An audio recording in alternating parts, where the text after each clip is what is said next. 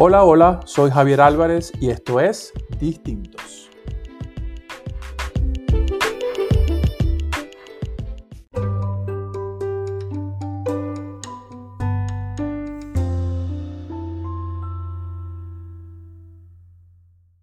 Bueno, hoy vamos a hacer en Distintos algo distinto, eh, porque por primera vez estamos haciendo este podcast eh, en vivo. Es la primera vez que, que, nos atrevemos a hacer una conversación en vivo.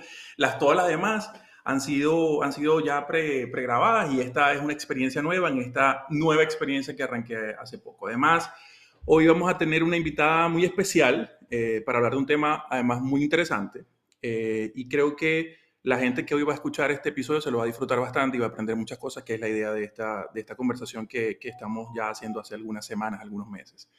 Hoy quiero darle la bienvenida a una amiga que, que, la conozco hace muchísimo tiempo y, me siento muy complacido de que ella sea la invitada hoy en, Distintos porque yo he podido notar en estos probablemente, no sé, 15 o 20 años, Sorsi, que nos conocemos, un desarrollo muy, muy importante en ella como persona y como profesional. Y, y es muy agradable ver cuando la gente se, se, se, se hace de un objetivo y, lo va construyendo poco a poco, ¿no? Y creo que ese ha sido el caso tuyo.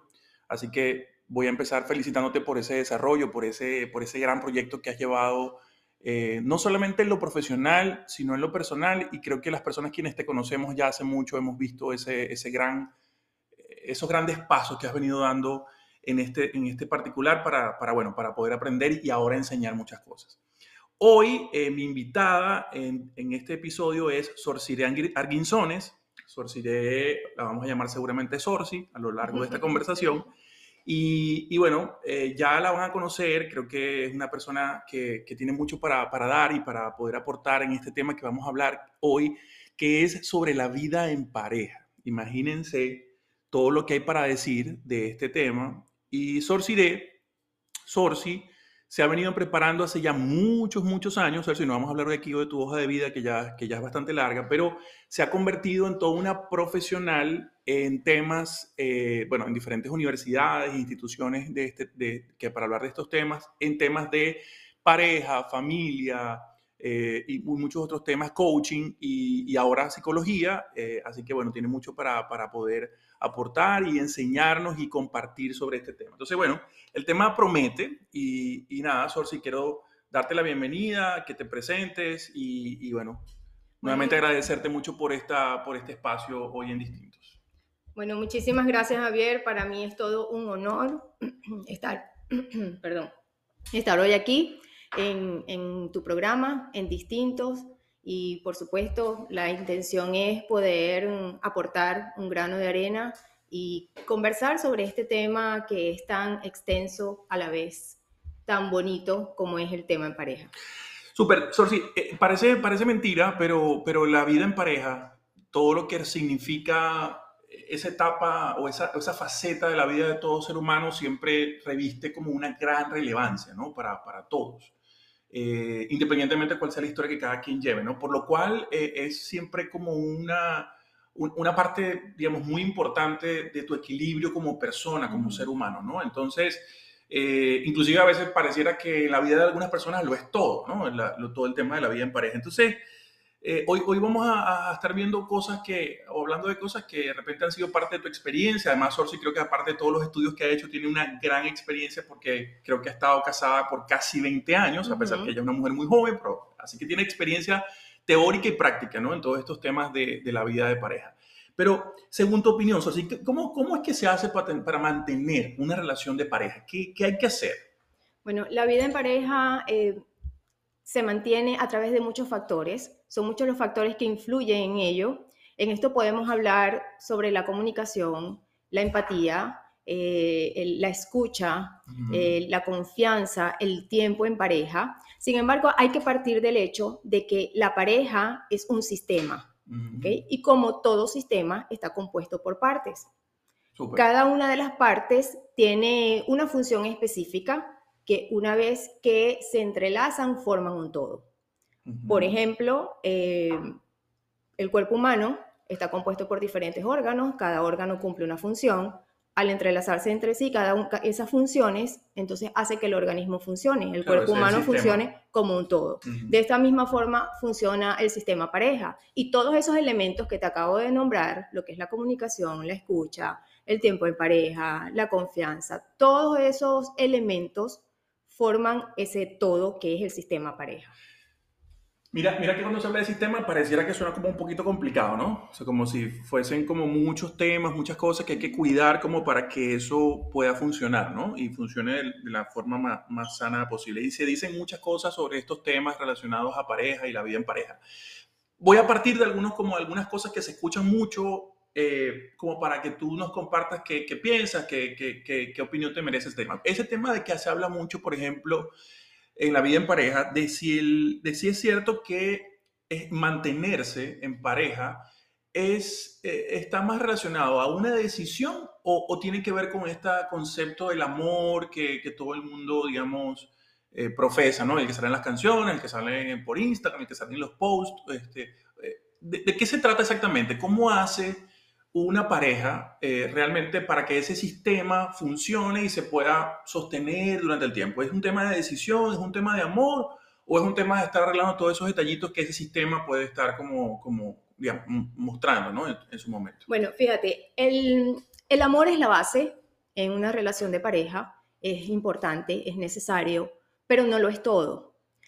La elección forma parte fundamental de esto. Una vez que tú eliges, eh, eh, encuentras a alguien, tú eliges permanecer o no permanecer en la relación. No hay nada escrito, no hay nada garantizado en una relación de pareja. Esto es algo que se va construyendo con el día a día. Y sí, puede llegar el momento donde ya es un amor consciente, pero para llegar a ese punto es necesario haber atravesado las etapas previas para poder decir si estoy en un amor real, un amor que es maduro, un amor que es consciente y es necesario eh, atravesar esas diferentes etapas. Pero sí, la elección en este caso es importante porque hay parejas que se pueden mantener por mucho tiempo por elección, más no porque sientan amor o porque se, ciertamente son felices, sino porque se sienten de alguna manera comprometidos, ya sea por tema de hijos, por temas económicos, pero sí está también la opción o las personas quienes eligen permanecer en una relación de pareja porque realmente son felices y eligen a esa persona cada día, aun y cuando puedan tener otras opciones, siempre eligen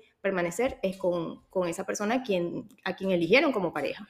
O sea que por lo que entiendo, lo que comentas es que está como compartida, ¿no? La cosa, de repente el amor es como lo que arranca toda la, la decisión o la elección de, de hacer pareja pero luego se va transformando en algo más relacionado a una decisión, a un compromiso con esa persona. Y lo que decías me parece una frase muy interesante, lo del amor consciente, ¿no? Que quizás puedes, hablar un poquito más de eso, pero entiendo que es como, ven, yo te amo o yo estoy contigo conscientemente, ya sin, sin las etapas esas, que estaría buenísimo también que nos las contaras sobre previas, ¿no? De que pasa una, una pareja, ¿no? Que no creo que sea lo mismo que, que de repente digamos, un noviazgo de meses o pocos años a un matrimonio de muchos años. Son unas etapas distintas, presumo, ¿no? Que, Exacto. sí. pasando. Yo, yo, si tuviéramos que darle un orden, yo primero me iría por la elección y luego el amor, el amor, ese amor, ese amor consciente. Primero eliges, vas construyendo hasta llegar a ese amor consciente.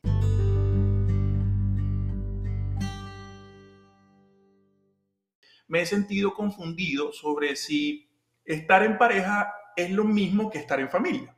Ok, fíjate, ambos son sistemas, el sistema pareja y el sistema familia. Ok, cuando la pareja se convierte en familia, justamente con la llegada de los hijos. Cuando no hay hijos, solo son pareja. Ya la familia se construye una vez que llegan los hijos. Existen diferentes tipos de familia, de acuerdo a su estructura y, composición. Podemos hablar de la familia nuclear, que es papá, mamá e hijos, eh, la familia monoparental, cuando solo uno de los miembros de la pareja es quien se encarga del cuidado y atención de los hijos, ya sea porque eh, alguno de los miembros falleció, ya sea porque hubo separación, eh, por temas migratorios. También está la familia ensamblada, cuando dos personas se encuentran luego de haber tenido un divorcio previo y ambos, tienen, ambos miembros tienen hijos, se unen, se ensambla esa familia. Podemos hablar también de la familia de origen. En mi caso, yo tengo mi esposo, mis hijos, pero mi familia de origen es mi papá, mi mamá, mi, hermano.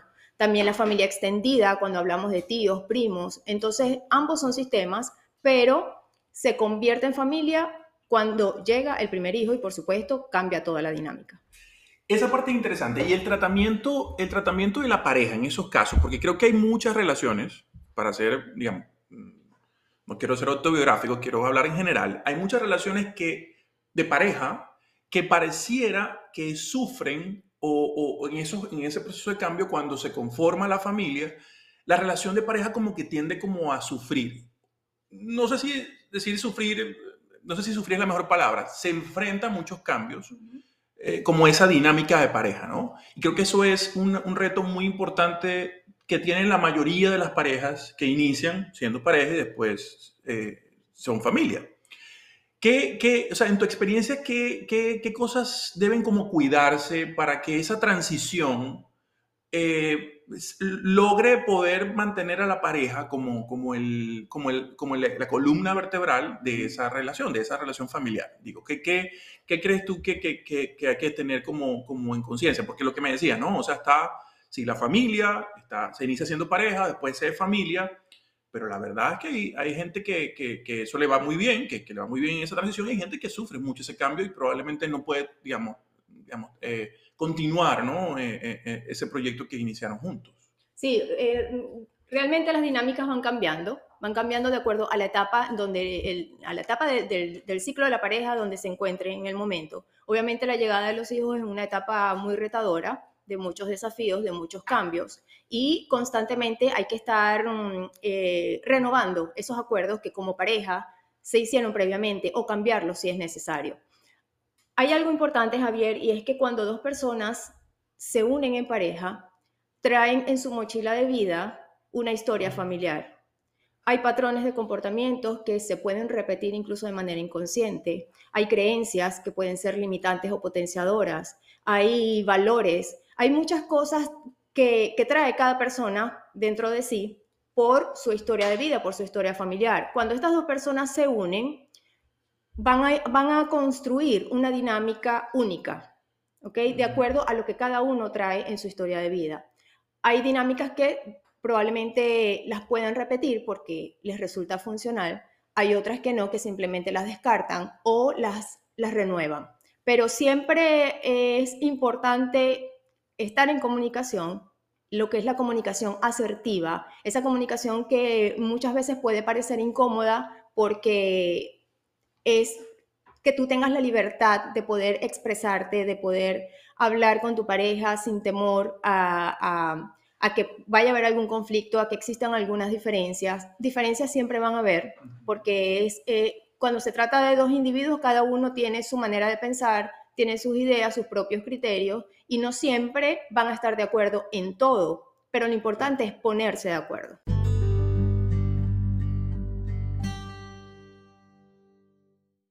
Y, hablando de ese tema de las diferencias, ¿no? Porque, bueno, gran, gran, gran detalle, ¿no? El, el, el, tema de lo que tú quieres, de lo que yo quiero, de lo que me gusta, de lo que a mí me gusta, de lo que nos gusta a los dos y de cómo van cambiando, ¿no? Porque creo que uno de los retos, sin yo ser un experto en el, en el tema, que, que, pasa, y tú que has tenido toda esta preparación mucho en las relaciones, sobre todo hablando de relaciones que ya han tenido su recorrido, su, su historia, ¿no?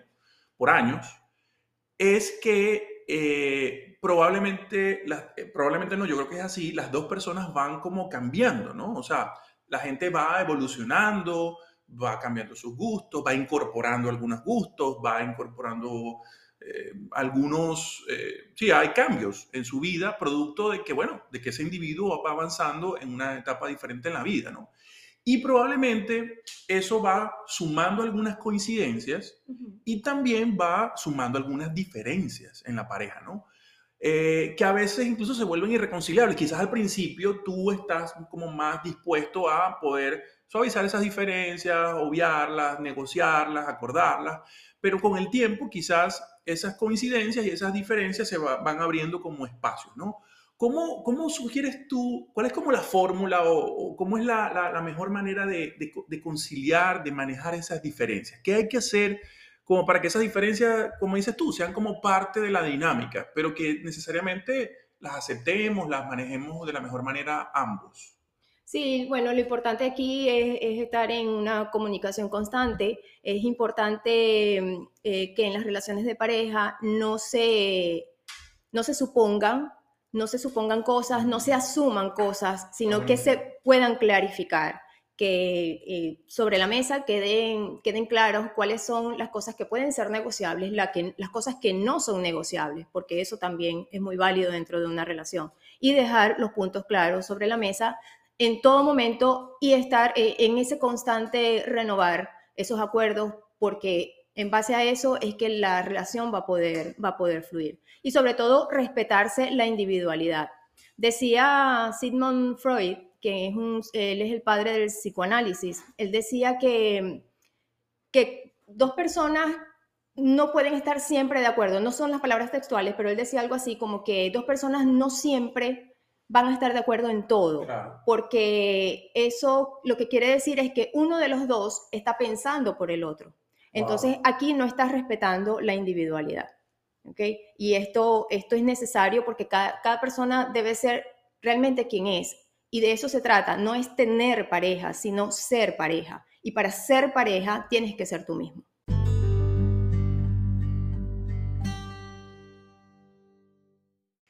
¿Qué, cuáles crees tú que son, eh, digamos, conductas sanas de parejas? No, no, yo no les voy a decir normales, pero sanas de parejas.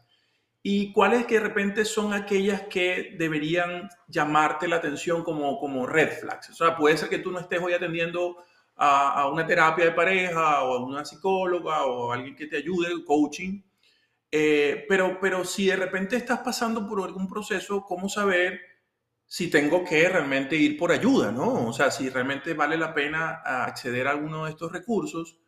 Y también, en contrapeso, ¿qué exactamente se consideras tú en tu experiencia que han sido como prácticas sanas? O sea, no tienen por qué ser cosas, digamos, que nos sentamos a hacer una, una, una reflexión sobre un tema muy profundo, sino como, como cuáles son esas prácticas sanas de, de las parejas en el día a día, en la cotidianidad. Y cuáles son esas que de repente, sí, como que, wow, pilas que, que de repente esto no parece ser tan sano. Sí, bueno, es importante que cuando eh, algunos desafíos se, se, presentan, si las personas sienten que no cuentan con las herramientas para solucionar sus conflictos, el buscar ayuda es una, es una buena opción, porque a veces un acompañamiento de un coach, de un psicólogo, te permite de alguna forma eh, que puedas ver quizás lo que ninguno de los dos como, como pareja han logrado ver de alguna situación específica y en base a eso surgir cambios, em, cambiar dinámicas, eh, establecer unas, algunas nuevas que puedan ser realmente funcionales para, para, la relación. ¿Y qué cosas pueden ser esas, Sorcio? O sea, ¿qué cosas crees tú que deberían llamar la atención de cualquier pareja como para decir, mm, esto no parece ser tan sano o tan normal dentro de la dinámica? Bueno, estar muy alertas, estar muy atentos. Eh, es muy común que en las relaciones de pareja, sobre, todo cuando son relaciones de muchos años, caer en la monotonía sin darse cuenta. Eh, hay parejas que se convierten en parejas inerciales, que eh, necesitan a veces como de alguna, de alguna fuerza externa que los ayude a despertar y decir, hey, está pasando esto, vamos a, vamos a darnos cuenta, vamos a atenderlo, vamos a hacernos responsables de esto, vamos a hacernos responsables de esto que está ocurriendo en este momento. Entonces es eso, estar muy atentos, despiertos a, eh, a, lo que implican todos, todos esos, esos elementos que conforman el sistema pareja, porque si alguno de ellos se debilita, entonces la relación va a fallar.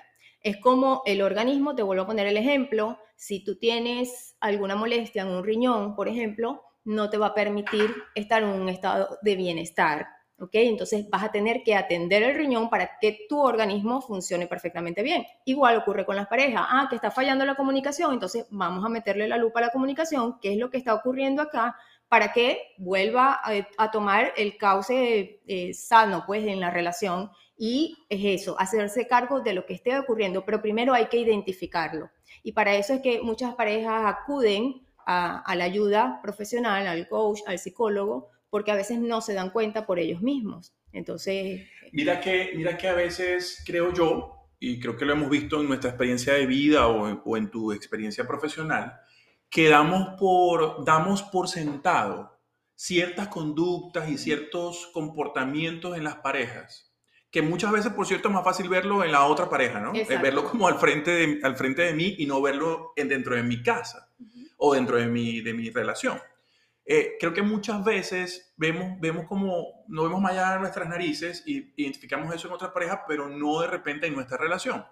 Y creo que hay ciertas, ciertas conductas, ciertas acciones, ciertas, ciertas conductas, ciertos comportamientos, ciertas conductas que que son muy dañinas y, se normalizan. Se normalizan dentro de las parejas, puede ser maltrato verbal, maltrato físico, eh, psicológico, eh, eh, no sé, temas relacionados como hasta de, digamos, de, extorsión dentro de la pareja, ¿no? Como esto por aquello, o, de, o de condicionamiento en relación al dinero. O sea, hay muchos temas en las parejas que con el tiempo se van transformando en esas cosas que como dices tú, o sea, como que no las podemos ver y están ahí y son parte como se van normalizando en la relación. O, empezamos a justificarlo, ¿no? De alguna forma, como que, bueno, es que él es así o ella es así, o ay, pobrecito él o pobrecito ella que, que, que, bueno, que cayó en eso o, en aquello. Y creo que es, importante, digamos, como identificar eso porque eh, yo creo que al final el cuerpo como que te habla, ¿no? O sea, como que cuando eso está pasando en la pareja, eso va como saliendo. Y, y, y en contraparte de eso te quería preguntar era, eh, también tú has identificado cosas como, como qué cosas pueden ser esas prácticas o esas dinámicas que realmente sí ayudan como a fortalecer el matrimonio o la vida en pareja. ¿Cuáles son como esas cosas que, me imagino que igual son diversas para cada pareja, ¿no? Muy distintas, pero ¿qué en general has visto tú que hacen las parejas sanas? Sí, sí, efectivamente cada pareja tiene una dinámica única que han sido diseñada por ellos mismos y donde han, han encontrado un, estado de bienestar. Uno de los factores importantes en este sentido es el tiempo en pareja. El tiempo en pareja eh, siempre eh, debe, debe estar dentro de, de esas dinámicas porque nutre mucho la relación el poder compartir solos una conversación, eh, un café, un almuerzo, un viaje, eh, ver una película, todo, todo, cualquier cosa que puedan hacer y dedicarse tiempo juntos, eso alimenta la relación y nutre, nutre mucho y ayuda a que una relación permanezca en el tiempo.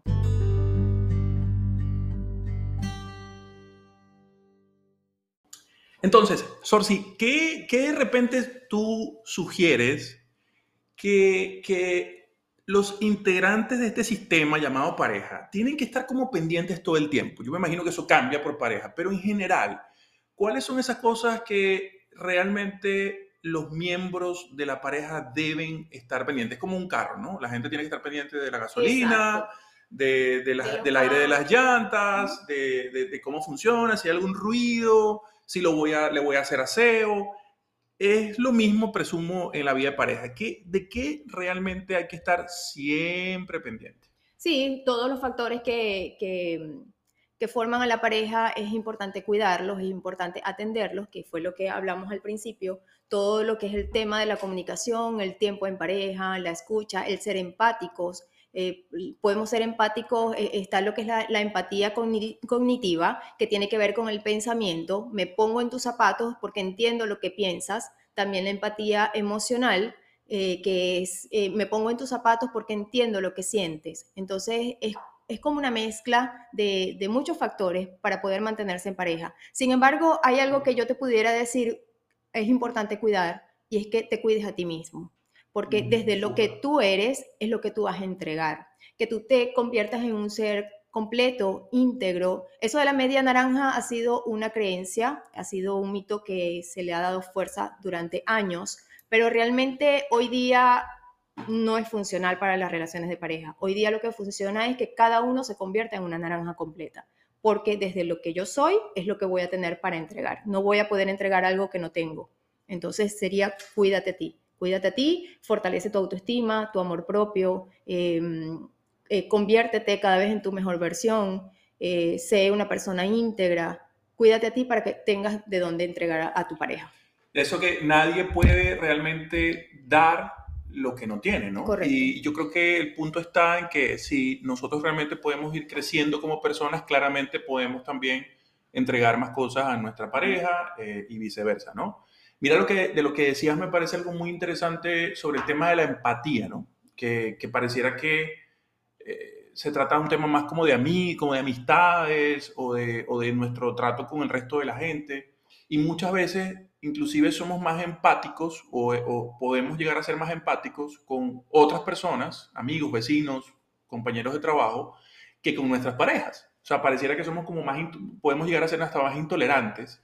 Y creo que la empatía, eso que comentabas, realmente tiene una, una mm, digamos, una, una, relevancia entre todas las cosas que comentaste, yo diría bastante elevada, porque creo que, que no hay manera que tú puedas realmente llevar una vida en pareja sana si tú no puedes como perdonar a esa persona diariamente, ser empático con esa persona diariamente, ser considerado, considerada con esa persona diariamente, y tienes como esa disposición de, por adelantado, eh, perdonar, aceptar, tolerar, y eso no quiere decir que aceptes todo lo que venga si no te gusta, pero sí necesariamente puedas tener como esa condición de empatía eh, automática.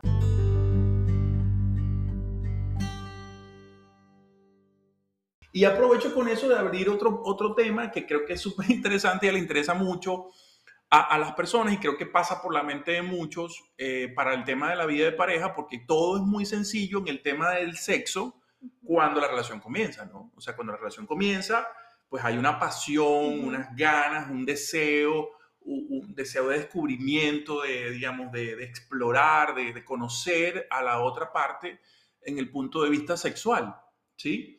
Y creo que, eh, pues con todos estos cambios que hay, digamos, de, no sé, de lo que dijiste tu migración, trabajo, niños, eh, preocupaciones, estrés, ese tema cambia, sin duda, sin duda. Más cuando una pareja que ha pasado, no sé, ha pasado por diferentes etapas, los 2, 3 años, los 5, a los 7, a los 10, a los 15, a los 20, a los 25, 30 años de, de, de vida de pareja, pues eh, claramente la intimidad del sexo va pasando a, diferentes lugares. No estoy diciendo que va pasando a otro lugar, a, a, un segundo plano, pero va pasando a otros lugares. ¿Cómo, cómo, o sea, qué tan importante realmente es eh, ¿Qué tan importante realmente es? Y si realmente, pues también todo lo que se llama intimidad es sexo, ¿sí? O sea, ¿qué, qué, cómo se logra eh, lograr, para no hablar de sexo solamente, cómo se logra realmente mantener esa, esa complicidad, esa intimidad eh, en, una, en la vida de pareja, sobre todo cuando el tiempo pasa, Sorsi? Sí, realmente es sumamente importante, es otro de los factores que le da vida a una relación de pareja. Y sí, al inicio es totalmente distinto cuando las personas se unen en pareja, viven esa etapa del enamoramiento, que es una etapa muy pasional, ¿ok? De, de, de, de mucha Sí, de, de, mucha, mucha, lujuria. De mucha, lujuria, de, mucho, de mucha pasión. Es esa etapa de las maripositas en el estómago que no es más que la liberación de adrenalina, es una respuesta del organismo ante una emoción muy intensa. Eso es realmente lo que se siente. Y eso puede ir variando de acuerdo a las etapas que cada pareja vaya atravesando. O sea, cuál, cuál es el momento en que la pareja se encuentra y eso puede ir cambiando. Pero sí es necesario cuidarlo, eh, atenderlo cuando... Eh, se, ha descuidado en algún momento de la relación, si es importante atenderlo. Y lo otro es que no, la sexualidad no lo es todo, no lo es todo, la intimidad puede ir mucho más allá y eso es algo que también se va logrando a medida que la relación va avanzando porque no se trata de desnudar solo el cuerpo, sino de desnudar el alma, de que la persona pueda entrar a ese espacio íntimo que cada uno de nosotros tenemos, que es un espacio sagrado, de mucha confianza, donde la persona se pueda sentir la libertad de expresarse, de hablar de sus miedos, de sus angustias, de sus preocupaciones. No a todo el mundo se le da espacio a ese lugar y este, eso, eso es, es lo que realmente lleva a las parejas a tener una completa intimidad. Pero sí, la sexualidad es necesaria en una relación de pareja.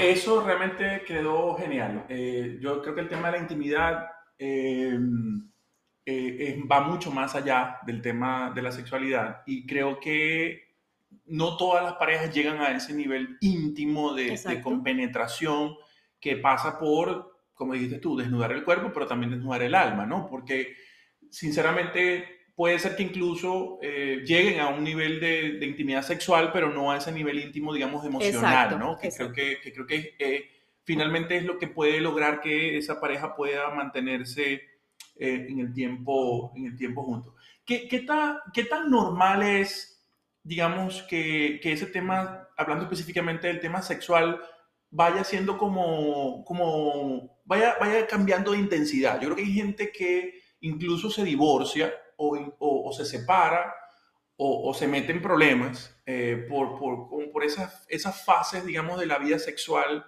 eh, de las parejas, ¿no?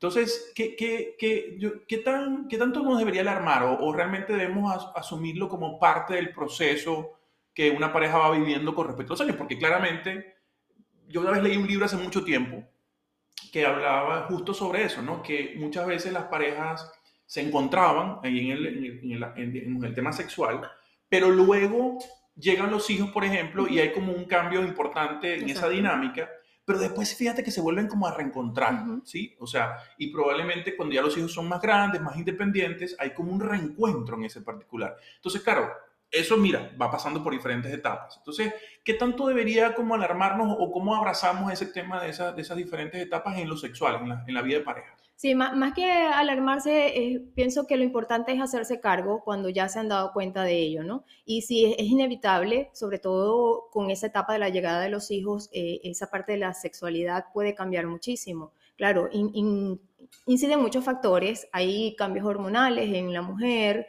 hay cambios emocionales y todo eso puede influir en, en lo que es la sexualidad. Y sí, a medida que la relación va pasando por sus etapas, va cambiando pues lo que es el tema de la sexualidad. Llega un momento donde ya cuando los hijos crecen, ya son más independientes, eso también contribuye a que la persona se reencuentre. De hecho, hay una etapa del ciclo de la familia, que es el reencuentro de la pareja o del ciclo de la, de la pareja, que justamente es cuando llega el nido vacío. Los, ni, los mm. hijos crecieron, se hicieron adultos, eh, ya sacaron sus propias alas, despegaron del nido y allí entonces te das cuenta donde las personas quizás por tantas ocupaciones, por responsabilidades con los hijos, la pareja se quedó desatendida y ese es el momento del reencuentro. Como que ya los hijos se van, partieron del nido y ahora ¿quiénes quedamos? Solo tú y yo.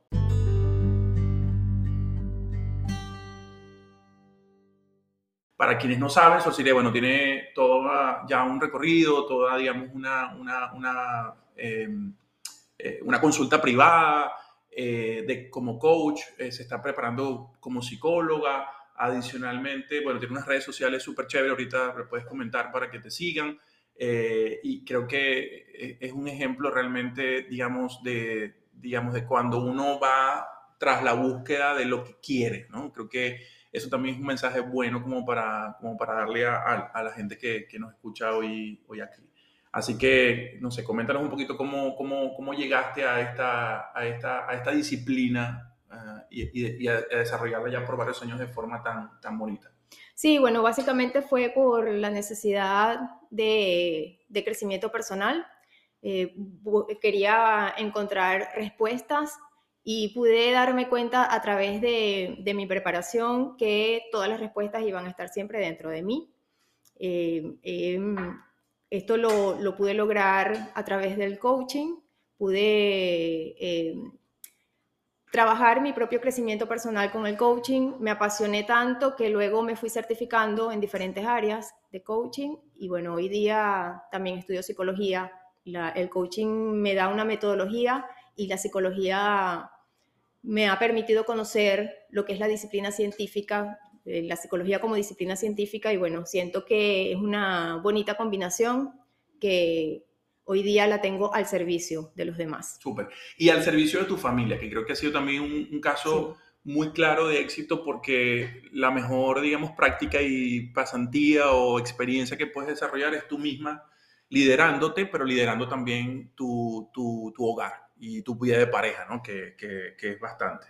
Eh, Sabes que quisiera ir cerrando esta conversación, eh, así como lo hicimos al principio, dejándote sobre la mesa una premisa. Bueno, tú has derrumbado algunas premisas como este tema de la media naranja, ¿no? Pero hay otra muy común eh, que se habla mucho y que, que, es una premisa que hay muchos que se comprometen a hacerla y otra que de repente a, mucha gente le causa temor horrible y es este tema de juntos para siempre, ¿no? Eh, hasta que la muerte los separe y todo este tema que, que, parecen como decretos o premisas de la vida de pareja, ¿no? Y em, eso de alguna forma genera, como te digo, eh, compromiso en algunos y temor en otros.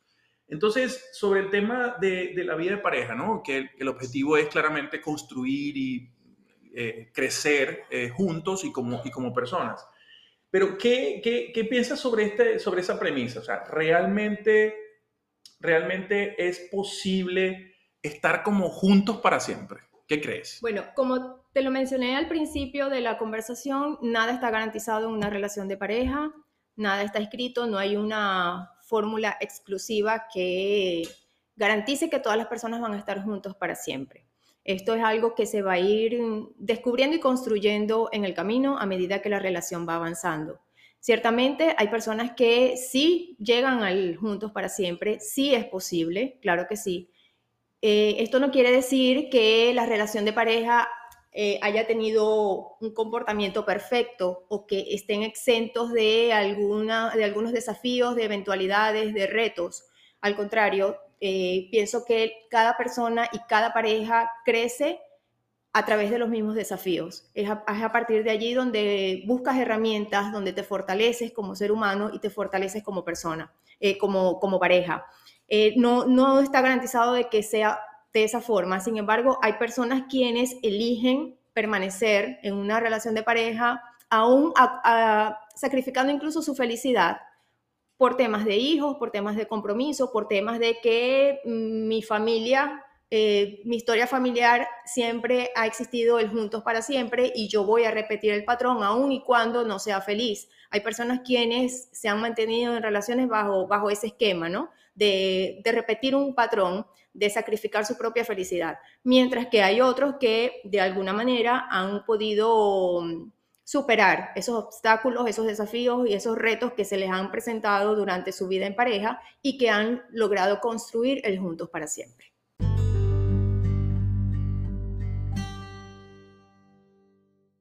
La vida en pareja, mi estimada, como todo, ¿no? Requiere un gran, grandioso esfuerzo y una, y una convicción eh, de hacerlo y además el amor que, claramente es la gasolina como para que el tema se siga moviendo. Correcto.